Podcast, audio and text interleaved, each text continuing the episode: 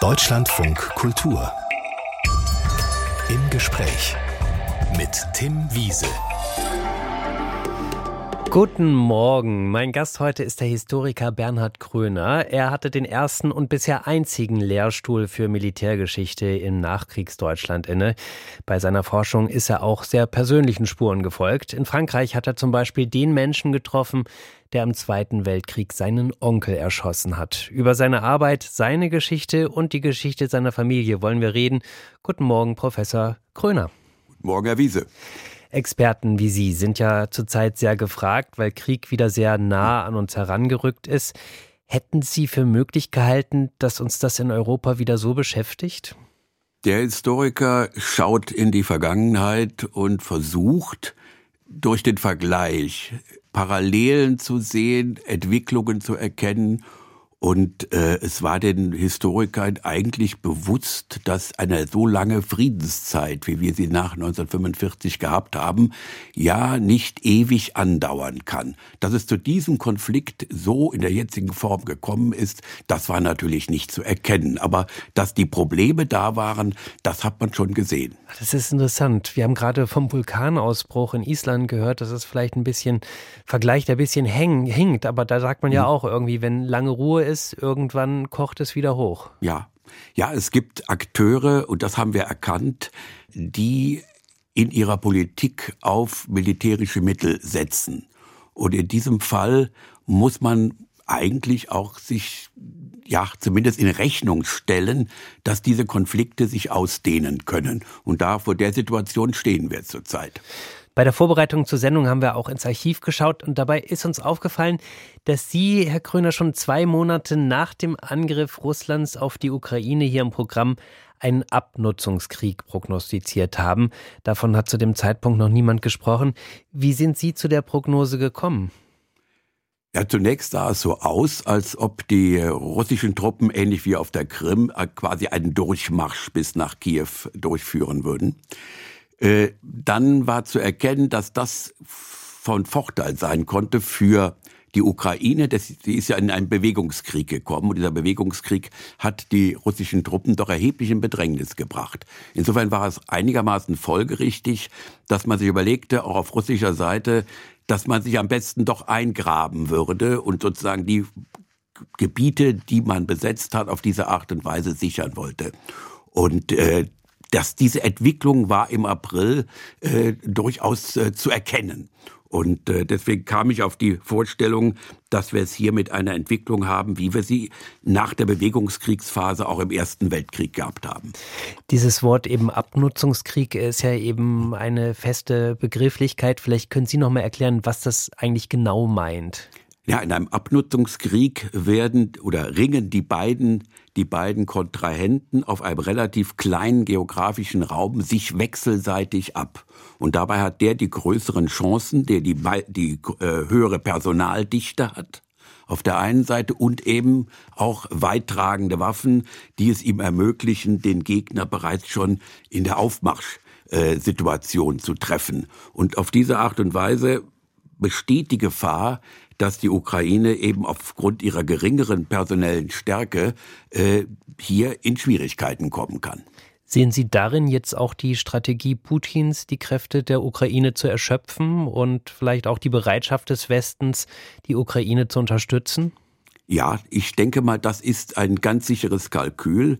Auf der einen Seite die Zivilbevölkerung durch ständige Angriffe zu terrorisieren, damit sie ihren Widerstand allmählich aufgibt und andererseits die personellen Kräfte äh, der Ukraine durch einen Abnutzungskrieg im Grunde zu verschleißen.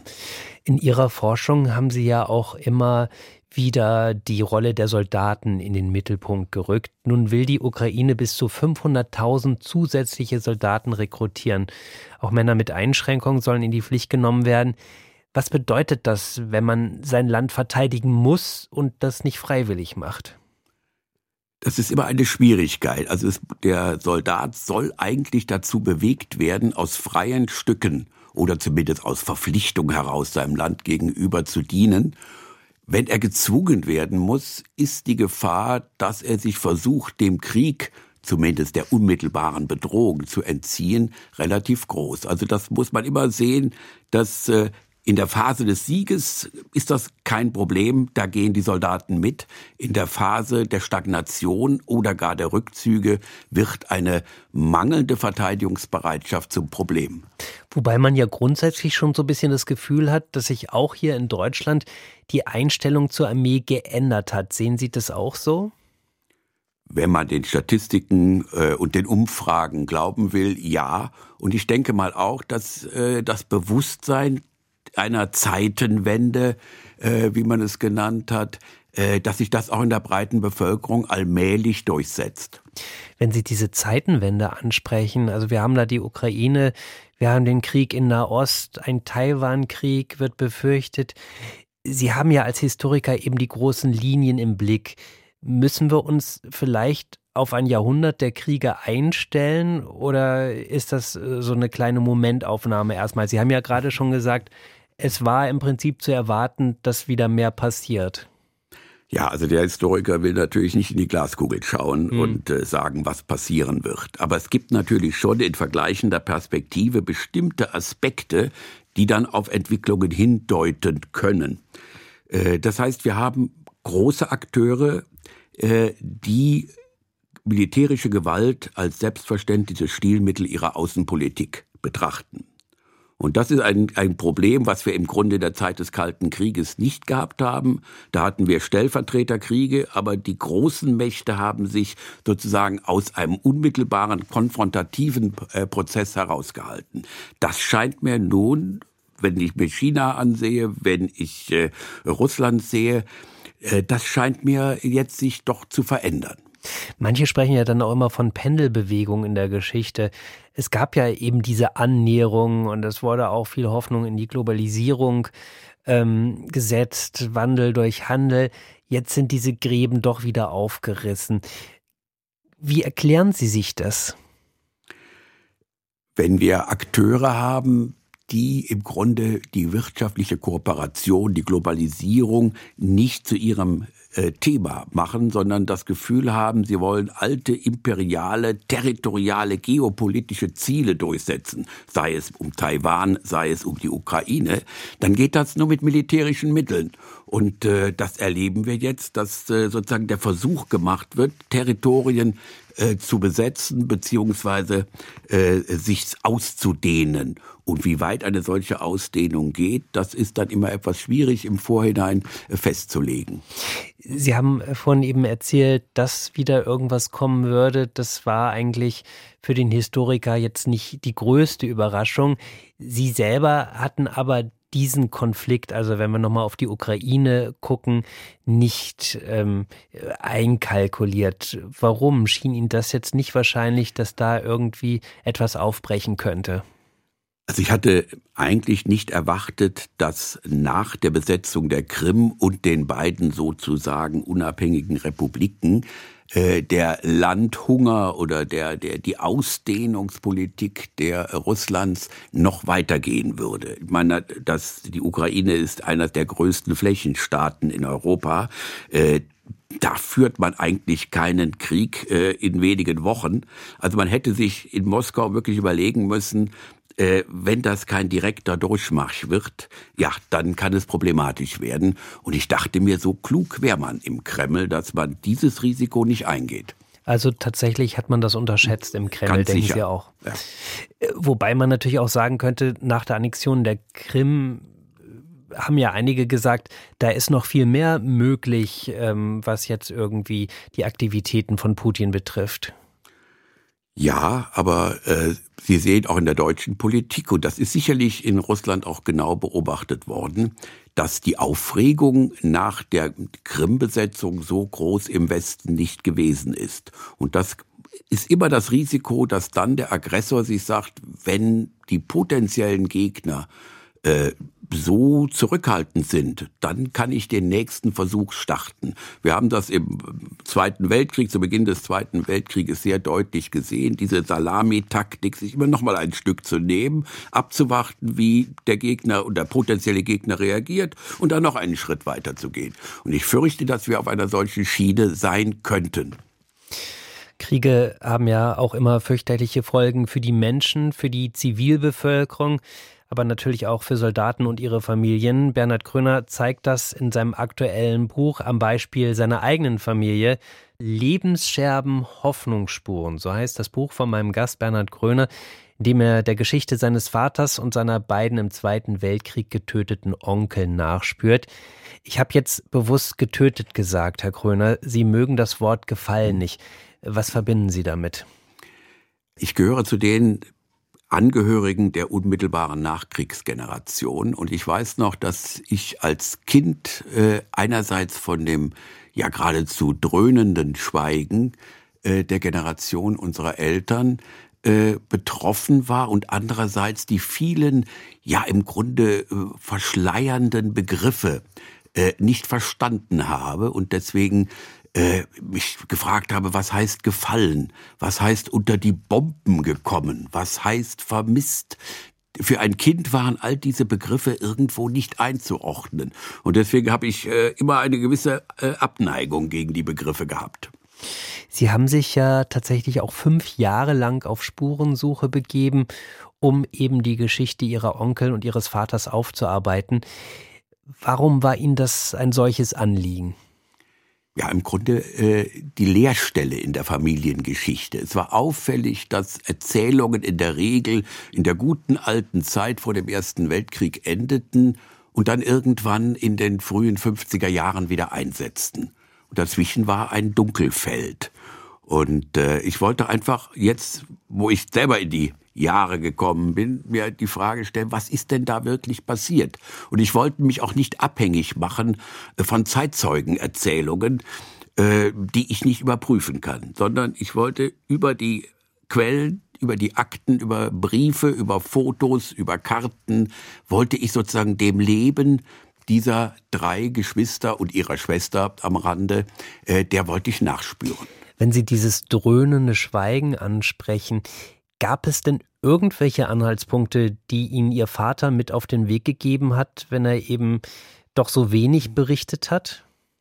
Das war das Interessante. Es waren eigentlich nur Anekdoten. Anekdoten, die sozusagen den Krieg von einer Seite beleuchteten, wo eigentlich sich nichts tat. Also wo man eigentlich, wo keine Gefechte, wo keine äh, äh blutrünstigen Dinge geschahen, sondern es waren solche Aperçus am Rande. Und das hat mich schon, also als Historiker, der sich mit dem Zweiten Weltkrieg beschäftigt hat, hat mich das dann schon erstaunt. Ja, was ist denn, warum werden denn die anderen Berichte oder wie kommen die anderen Erfahrungen, warum werden die uns nicht näher gebracht? Mhm. Es gab ja eine sehr persönliche Beobachtung, die Sie teilen, und zwar, dass das Geschehen doch so ungeheuerlich gewesen ist, dass es Ihren Vater bis in die Träume verfolgt hat. Ja, das war die, also eigentlich eine, eine tragische Erfahrung. Die äh, in den letzten Lebenswochen hat er nachts ungeheure Albträume gehabt, die also mit Schreien und anderem geendet sind. Und wir haben uns gefragt, was, was ist denn da? Es kam nichts dazu. Was ist denn da geschehen? Und das hat mich mit veranlasst zu sagen, ich will mal wissen, äh, was lässt sich rekonstruieren zu dem wirklichen Leben oder zu dem Leben, was sich dort abgespielt hat zwischen 1939 und 45.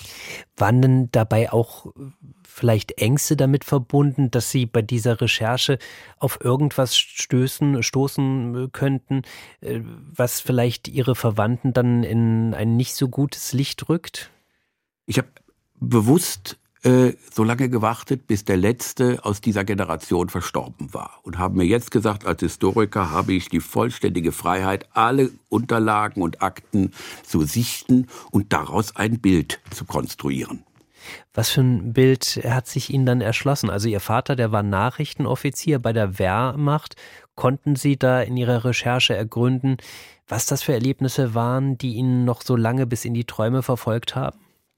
Es waren offenbar ja, das letzte halbe Jahr äh, des Krieges, also von Januar bis äh, 45 bis äh, in den Mai hinein, wo er unmittelbar und vielleicht für ihn zum ersten Mal auch äh, ganz direkt den Krieg des Regimes gegen das eigene Volk erlebt hat.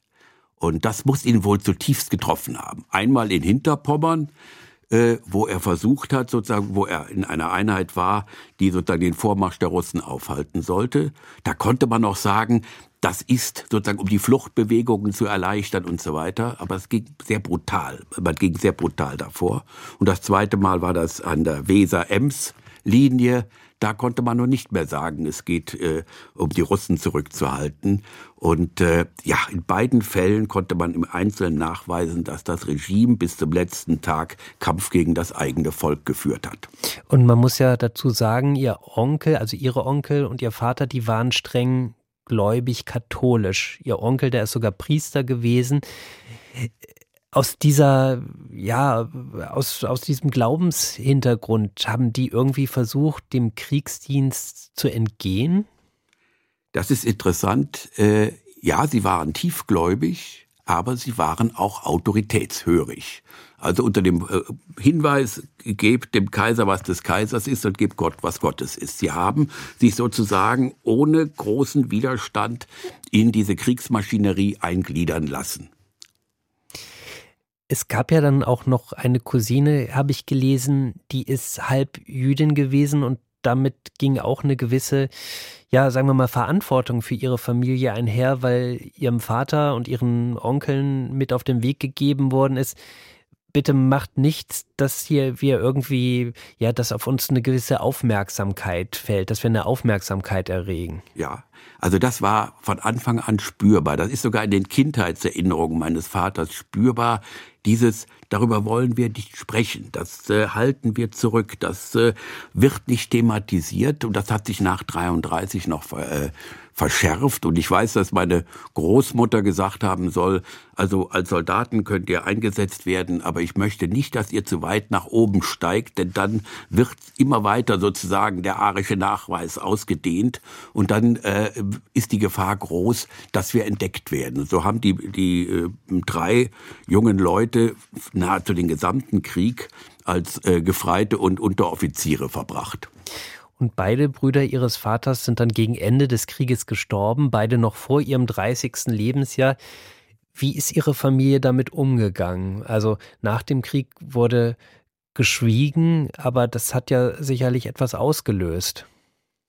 Ja, es ist merkwürdig gewesen, dass mein Vater über seinen jüngsten Bruder, der sozusagen mein Patenonkel war, aber das hat er nicht mehr erlebt, äh, eigentlich mir erst Anfang der 80er Jahre die entsprechenden Dokumente in die Hand gegeben hat. Und äh, der zweite äh, Onkel wurde sozusagen als Märtyrer dargestellt. Er war sozusagen bei der äh, Versorgung eines Verwundeten, äh, hatte er einen Kopfschuss erhalten und der Verwundete hatte überlebt. Und das galt dann in der Familie so etwas wie ein, ja, wie so ein Märtyrertod. Ich habe dann extra in den Akten nachgeschaut und versucht zu re äh, rekonstruieren, ob das denn wirklich so gewesen ist. Und das war so. Es gibt diesen sehr bewegenden Satz, finde ich, in Ihrem Buch wenn Sie über Ihre Onkel schreiben, Ihr Leben ist nichts, Sie hinterlassen keine Erinnerung. Deshalb dann auch Lebensscherben? Ja. Äh, das hat mich eigentlich am meisten äh, bewegt zu schreiben. Diese beiden jungen Leute haben nichts hinterlassen. Sie waren nicht verheiratet, sie hatten keine Kinder. Mit dem Tod ihrer Eltern und ihrer Geschwister war nichts mehr von ihnen. Sie waren Staub. Das ganze bis dahin gelebte Leben ist nicht mehr zu greifen. Es ist vorbei und niemand wird sich daran erinnern können und wollen. Und das äh, hat mich dann doch bewegt zu sagen, nein, in irgendeiner Weise muss ich Ihnen zumindest schriftlich äh, Ihr Leben rekonstruieren und es einer breiteren, einem breiteren Öffentlichkeit bekannt machen. Deutschlandfunk Kultur, Militärhistoriker Bernhard Kröner hat gerade erzählt, warum es ihm wichtig war, aufzuarbeiten, welche Auswirkungen der Zweite Weltkrieg auf seine eigene Familiengeschichte hatte. Seine beiden Onkel wurden im Krieg getötet. Und es gibt dann eine bemerkenswerte Parallele. Beide sind um das Leben gekommen bei dem Versuch, Kameraden zu helfen. Was haben Sie da recherchiert? Ja, das war eine, ja, eine erstaunliche Erfahrung. Also die das erste, was ich versucht habe, war über den Sanitätsunteroffizier, mein Onkel, der Kaplan war, herauszufinden, wie er ums Leben gekommen ist und diese Geschichte, die in der Familie äh, transportiert wurde, um die äh, zu rekonstruieren. Es stimmt tatsächlich, er hat ein äh, jungen Soldaten auf einen Schlitten gelegt und bei der, dem Versuch, ihn zu verbinden oder nach dem Verbinden hat er einen tödlichen Kopfschuss erhalten.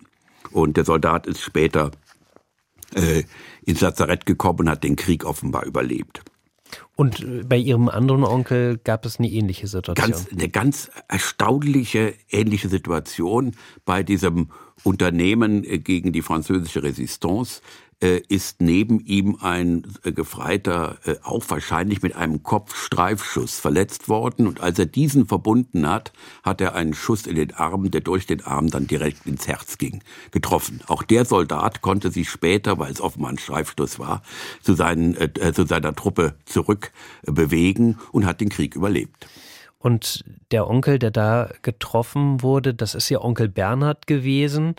Und das Besondere ist auch, dass sie 40 Jahre nach Kriegsende den Mann getroffen haben, der diesen Schuss auf ihn abgegeben hat. Wie kam es zu diesem Treffen? Ach, äh, ja, das ist sozusagen die, der, der Spürsinn des Historikers. Mein Vater hatte mir eine, einige wenige Blätter in die Hand gedrückt, Anfang der 80er Jahre. Darunter war der Brief eines Arztes aus einem kleinen Dorf in den Südvogesen und beigefügt ein Foto äh, des äh, provisorischen Grabes von meinem Onkel. Und auf diesem Foto waren hinten zwei Bauernhäuser abgebildet. Und äh, ich bin dann einfach in das Dorf in den Südvogesen gefahren und habe gesagt, das Bild als historische Quelle, tatsächlich die beiden Bauernhöfe existieren noch. Und äh, habe dann einfach gefragt und tatsächlich bin ich dann auf äh, erstmal den Sohn äh, dieses ehemaligen Resistancekämpfers getroffen und der hat dann seinen Vater zu einem Treffen mitgebracht. Und in dem Augenblick hat der sich an diese Situation erinnert und Sie konnten dann feststellen, dass er der Mann gewesen sein muss, der Ihren Onkel erschossen hat? Ja, also er erzählte dann aus seiner Perspektive und man merkte, dass er noch, also auch im hohen Alter, von dieser Situation traumatisiert war, dass er wirklich tatsächlich einen Menschen erschossen hatte.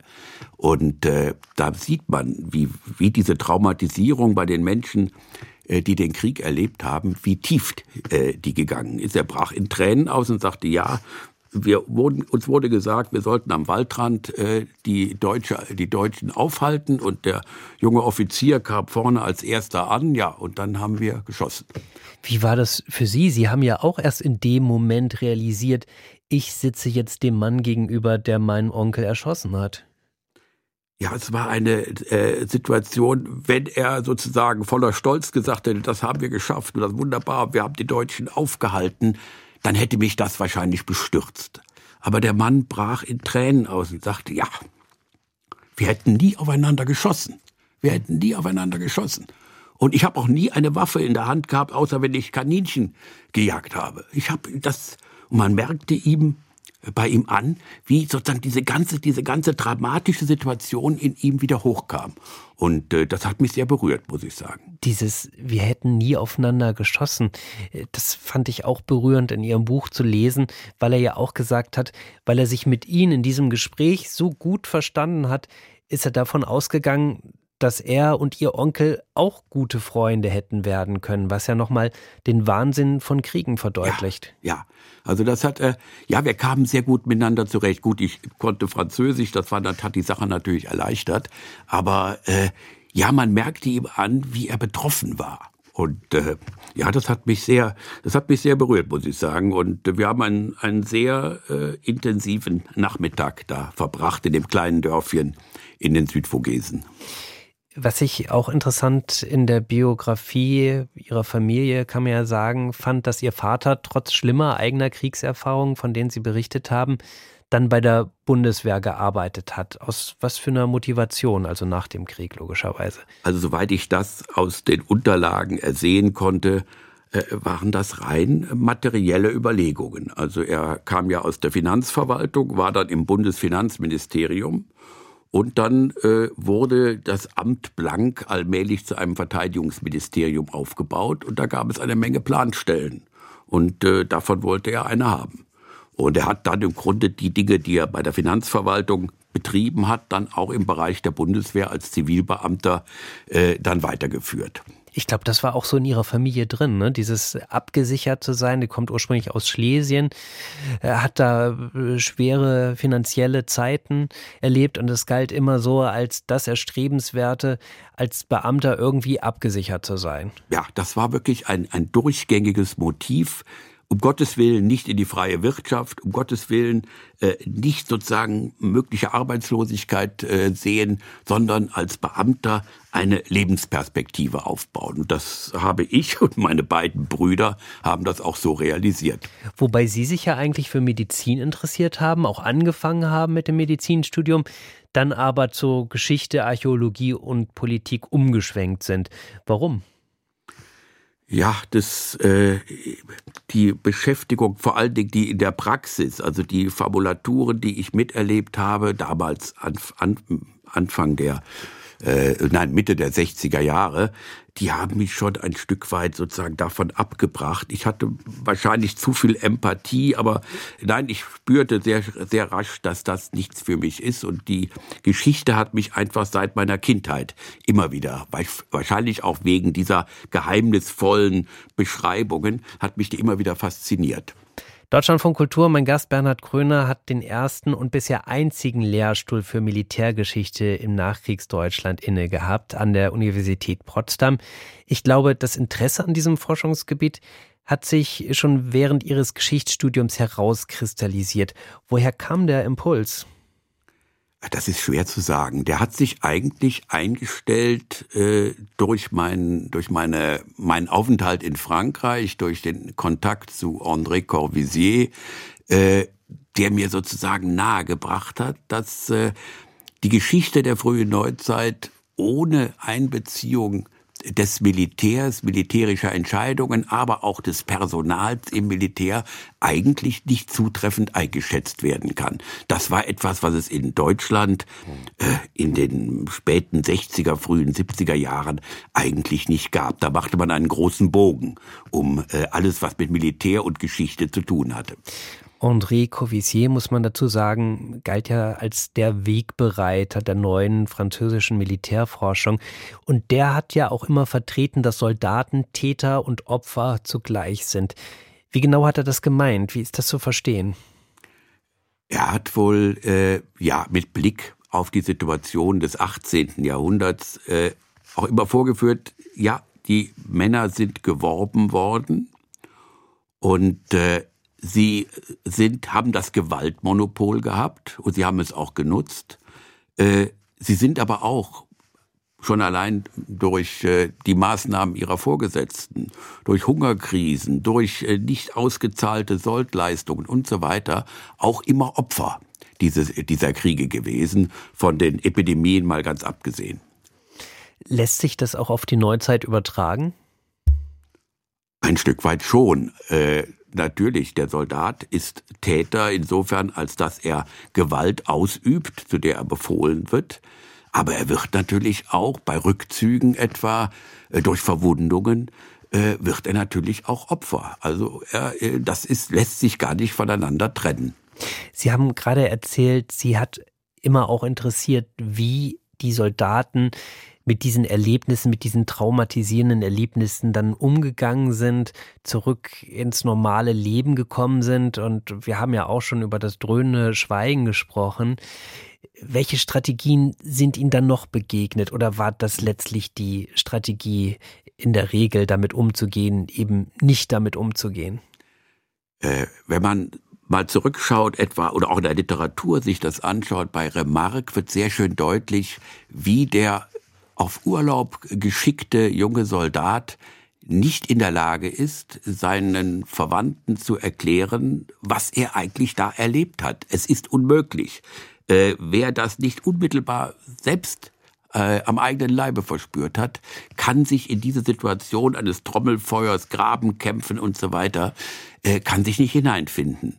Und ich glaube, das ist äh, das Entscheidende gewesen für diese traumatisierte Gesellschaft nach dem Zweiten Weltkrieg, dass sie niemanden hatten, äh, mit dem sie sozusagen unmittelbar diese Erfahrungen in der Familie austauschen konnten und deswegen in Schweigen verfallen sind. Also ich habe nie die äh, These akzeptiert oder auch unterstützt, die gesagt hat, die hatten alle irgendwo am Verbrechen teilgehabt und sie wollten eigentlich über ihre Verbrechen nicht reden. Das mag für einzelne Täter und einzelne äh, ja, Mittäter und Zuschauer der Fall gewesen sein. Für die Masse scheint mir das nicht zutreffend zu sein. Aber Sie hätten sich ja zumindest dann mit anderen austauschen können, die die gleichen oder ähnliche Erfahrungen gemacht haben. Das hat es auch gegeben. Es hat Kameradschaften der Divisionen gegeben häufig nur auf der Ebene der Offiziere, der Stabsoffiziere äh, und äh, die Mannschaften selten, aber da hat es schon solche Kontakte in, in Kameradschaftsverbänden gegeben, wo man das im Privaten ausgetauscht hat. Aber in den Familien war das nicht üblich, war es auch nicht möglich, weil es einfach die Ansprechpartner, die entsprechenden nicht gab. Sie haben lange an der Universität Freiburg geforscht und dann später entscheidend mit dazu beigetragen, dass an der Universität Potsdam der erste Lehrstuhl für Militärgeschichte eingerichtet wurde. Warum war Ihnen das ein Anliegen?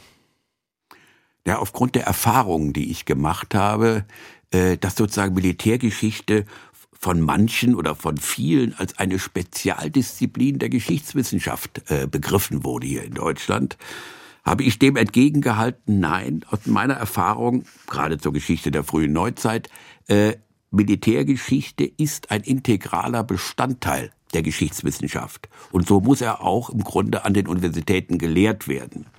Und ich stellte fest, ich habe da mal ein, ein, ein Memorandum an die äh, führenden Vertreter unseres Faches geschickt in den 80er, Anfang der oder Mitte der 80er Jahre und habe gesagt, das müsste doch eigentlich äh, irgendwo in der Lehre jetzt auch verankert werden und habe dann, das war etwas blauäugig von mir, habe dann sehr freundliche Briefe bekommen, ja, das finde, fände man auch. Äh, aber leider hätte die äh, Universität keine Möglichkeiten und keine Perspektiven, das zu tun. Also das war, das war sozusagen ein Schlag ins Wasser. Aber dann hat sich in Potsdam, wie gesagt, diese Situation ergeben, die dann auch genutzt werden konnte.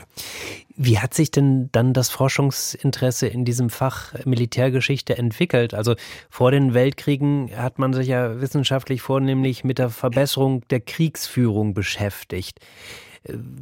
Wie ging es dann nach den Kriegen weiter?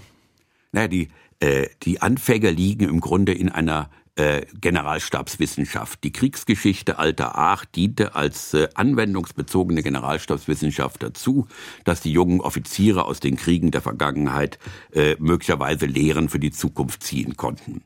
Äh, das war nach dem Ersten Weltkrieg obsolet, vor allen Dingen auch der deutsche Generalstab war ja abgeschafft während der Weimarer Republik. Äh, und man äh, hat dann einen anderen Weg gesucht und auch gefunden, wohl auch aufgrund der Erfahrungen des Ersten Weltkrieges, nämlich der totale Krieg bedarf auch einer totalen Wehrhaftigkeit der gesamten Bevölkerung. Und aus dieser Überlegung heraus entstand dann das Fach Wehrgeschichte von den Nationalsozialisten dann ideologisch auch noch entsprechend aufgerüstet. Dieses Fach gab es tatsächlich an einigen Universitäten äh, vor 1945. Äh, das mag auch der Grund gewesen sein, weswegen man nach 1945 an deutschen Universitäten gesagt hat, alles andere, aber nur nicht sozusagen Wehrgeschichte oder überhaupt die Beschäftigung mit dem Militär. Hm, das heißt, Sie hatten da noch einige Altlasten dann erstmal aufzuarbeiten. Aber, ja. aber was war dann, also wir haben ja natürlich eben auch eben darüber gesprochen, dass Sie gesagt haben, Sie haben sich für den Soldaten, für die Traumatisierung interessiert und wie damit umgegangen ist. Was war noch Gegenstand Ihrer Forschung dann, wenn es eben nicht mehr darum ging, dafür zu sorgen, wie kann ich Menschen jetzt besonders wehrhaft machen? Ja, es waren verschiedene, verschiedene Bereiche, unter anderem etwa auch die Frage, wie wird denn in einer Phase des totalen Krieges äh, mobilisiert für die Streitkräfte. Wie sieht das Verhältnis aus zwischen äh, den Arbeitskräften, die man für die Rüstungsindustrie benötigt, und den Arbeitskräften, äh, die man als Soldaten an die Front schicken will? Welche Spannungen entstehen dadurch und wie werden die gelöst? Wie wurden die im Dritten Reich gelöst? Das war so ein Ansatz. Also wie kommt man dazu, Millionen Menschen zu Soldaten zu machen? Was bedeutet das für die Gesamtgesellschaft und vor allen Dingen auch für die, für die wirtschaftliche Situation? Deutschland von Kultur. Heute Vormittag war Militärhistoriker Bernhard Kröner mein Gast in seinem Buch Lebensscherben, Hoffnungsspuren. Gibt er einen sehr persönlichen Einblick, welchen Einfluss der Zweite Weltkrieg auf seine eigene Familiengeschichte hatte. Sie haben vier Enkelkinder, drei Söhne. Sind Sie mit denen im Austausch über diese Geschichte? Ja, sehr, äh, recht intensiv. Also bei meinen Enkelkindern ist das noch ein bisschen früh. Die, äh, der älteste ist 16 Jahre alt, da fängt das langsam an. Die anderen sind alle jünger. Also da ist, äh, da wird das, da wird noch etwas kommen. Bei meinen Söhnen ist das schon deutlich anders. Also mein ältester ist äh, Gymnasiallehrer, der hat es mit sehr viel Interesse gelesen. Mein jüngster jo Sohn ist Journalist und hat mir sehr bei der Abfassung, natürlich auch bei der ganzen technischen äh, Arbeit an meinem Buch geholfen. Mein mittlerer Sohn hat es bekommen, aber da, glaube ich, hat er erstmal nur die einzelnen Kapitel angelesen. Mhm. Also ganz unterschiedlich, aber sie haben sich schon mit der Geschichte der Familie ein ganzes Stück weit identifiziert. Es ist ja natürlich auch immer die berühmte Frage, wie sich aus der Geschichte lernen ließe. Und jetzt haben wir am Anfang der Sendung darüber gesprochen, dass äh, wir jetzt irgendwie wieder in eine Situation reingerutscht sind, wo Kriege sehr nah an uns herangerückt äh, sind. Und wenn wir jetzt gerade auch die Geschichte Ihrer Familie, die sehr bewegend ist, von der wir jetzt hören äh, durften, da nehmen, fragt man sich natürlich trotzdem immer wieder, warum lernen Menschen nicht aus dem, was gewesen ist? Frustriert Sie das manchmal als Historiker? Ja, manche sagen, die Historiker sind Kulturpessimisten. Äh, das ist natürlich nicht so. Aber ja, in der Tat, jede Generation, das sieht man ja schon bei den eigenen Kindern und Enkelkindern, jede Generation glaubt doch zu wissen, wie man es besser machen kann oder wie man es zumindest erfolgreich anders machen kann. Insofern ist dafür Lehren aus der Geschichte immer nur begrenzt Platz sagt Bernhard Kröner. Auf jeden Fall danke Ihnen, dass Sie sich heute Vormittag die Zeit genommen haben für dieses Gespräch von der Geschichte und von Ihrer Geschichte erzählt haben. Vielen Dank, Herr Wiese.